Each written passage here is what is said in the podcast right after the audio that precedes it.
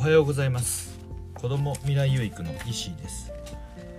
子どもたちが未来に希望を持てる一助になればという思いで放課後デイサービス地域密着体験型コミュニティカフェの運営をしたりしています。はい。ということで今日なんですけども今日は心が暗ければ出会うもの全てが災いとなり心が太陽のように明るければ出会うもの全てが幸いになる、えー、空海さんの、えー、言ってた、えー、言葉なんですけどもそのことについて、え話をしてみたいと思います。で、え心ってね、まあ、自分の全てはこの、まあ、結局のところ全ては自分の心の持ちようで、え、変わるということなのかなと思うんですよね。うん、同じ出来事でも、まあ、捉え方とか、えー、見方がを変えればいいことも悪くなるし悪いことも良くなるしっていうことですよね。で、えー、まあ例えば、えお金だったとしお金があったとして、まあ、100円しかないと思うのか100円もある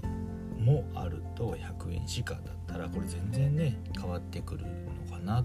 変わってきますよね。だからそういうことですよね。まあ局のところどう捉えてどういう心持ちでいるかっていうことがまあ大切ですよっていうことなんでしょうけども、うん、やっぱりどうせならねこうまあ明るい、ね、心持ちでえー、太陽のような、ね、あの本当に明るい心持ちで生きていいける方いく方が、まあ、幸せですよと空海さんは言っているのかなと思いますね。うん、どうしてもねこう人間っていうかまあね自分自身も不安なことはやっぱりねすごく、まあ、多かったりとか不安ってね誰でもねあると思うんですね不安がないかったりとかってするのって本当に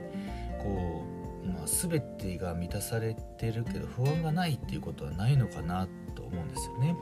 だからその中でもどういう心持ちでいるのかっていうことで、まあ、全然その不安に対してのこう不安度というかね不安もなんか心持ち一つでは一つ考えれば希望に変わっていくのかなと思うんですよね。なので本当に心持ちってすごく大切だなと思いますね。なのでどうせならこう明るく、ね、太陽のような心持ちでいることが本当に幸せにつながっていくんじゃないかなと思います。はい。ということで今日は心が暗ければ出会うもの全てが災いとなり心が太陽のように明るければ出会うもの全てが幸いになるということについて話をしてみました、えー、最後まで聞いていただきありがとうございます、えー、今日も未来有益な一日を。